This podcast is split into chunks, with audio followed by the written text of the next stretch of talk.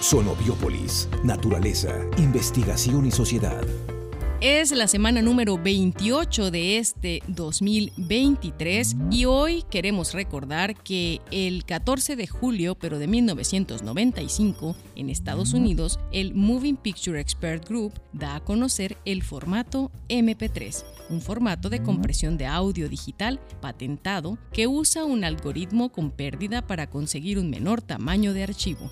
Es un formato de audio común usado para música, tanto en ordenadores como en reproductores de audio portátil. De hecho, usted está escuchando un MP3. Bienvenidos, bienvenidas.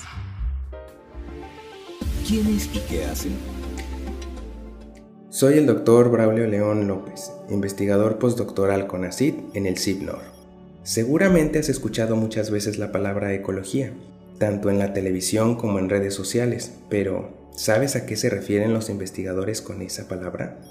Pues es la disciplina que nos ayuda a entender las relaciones entre los organismos vivos, como animales y plantas, entre sí y con el ambiente físico en el que viven, formando lo que conocemos como ecosistemas, los desiertos, los bosques, los arrecifes de coral, los manglares, son ecosistemas que podemos identificar fácilmente con la vista, debido a que se componen de animales y plantas específicas, los cuales nos dan la idea de un paisaje característico, como esas fotos que la gente comparte por internet cuando viaja a reservas naturales.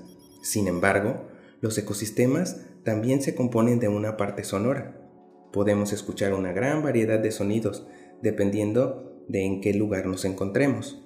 Esto se conoce como ambiente sonoro. Este se compone de sonidos, por ejemplo, que hacen los animales al comunicarse o al moverse, a lo que se le denomina biofonías. También de sonidos como el viento moviendo las hojas de los árboles, la lluvia, truenos y hasta terremotos.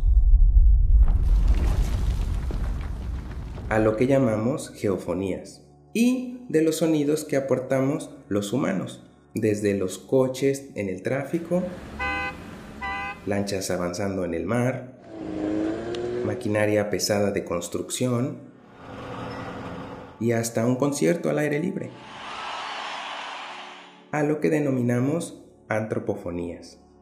Cuando como investigadores interpretamos qué representan todos estos sonidos en un ambiente, entonces pasamos de hablar de ambiente sonoro a paisaje sonoro.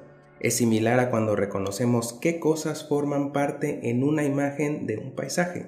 Estos paisajes sonoros pueden variar dependiendo del ecosistema en el que estemos. Es decir, no esperamos escuchar lo mismo en un desierto que en un arrecife de coral, porque su composición biológica y de ambiente físico es distinta. También pueden cambiar con el tiempo, es decir, que existan sonidos específicos a lo largo del día, como los coros de las aves al atardecer o los grillos cantando en la noche. Además de que pueden existir cambios en los sonidos que se escuchan en diferentes estaciones del año, relacionado por ejemplo a que haga más frío o más calor. Toda esta información que nos brindan los paisajes sonoros pueden usarse para entender procesos ecológicos en un ecosistema, es decir, esas relaciones entre los organismos y el lugar en el que viven, pero usando solamente los sonidos. De este modo nace la disciplina conocida como ecoacústica, cuyo nombre combina las palabras ecología y acústica. ¿Qué está pasando? Como parte de las iniciativas creadas para fomentar el gobierno abierto, el Centro de Investigaciones Biológicas del Noroeste pone a tu disposición conjunto de datos abiertos con información que puede ser consultada sin restricciones y reutilizada en favor de la ciudadanía, como que podemos encontrar en datos.gov.mx, proyectos, reportes de proyectos científicos vigentes, reporte de publicaciones científicas del personal académico del CIPNOR, listado de tesis de los programas de maestría y doctorado, de posgrado, conjunto de datos de temperatura del agua, radiación solar y nivel del mar en la Bahía de La Paz, obtenidos por medio de una estación meteorológica situada en las instalaciones del centro. Eso y mucho más podrás encontrar, recuerda, en el espacio Datos Abiertos CIPNOR. El Centro de Investigaciones Biológicas del Noroeste, con la participación de los centros CONACIT, presentó Sonobiópolis, un espacio para la comunicación de la ciencia.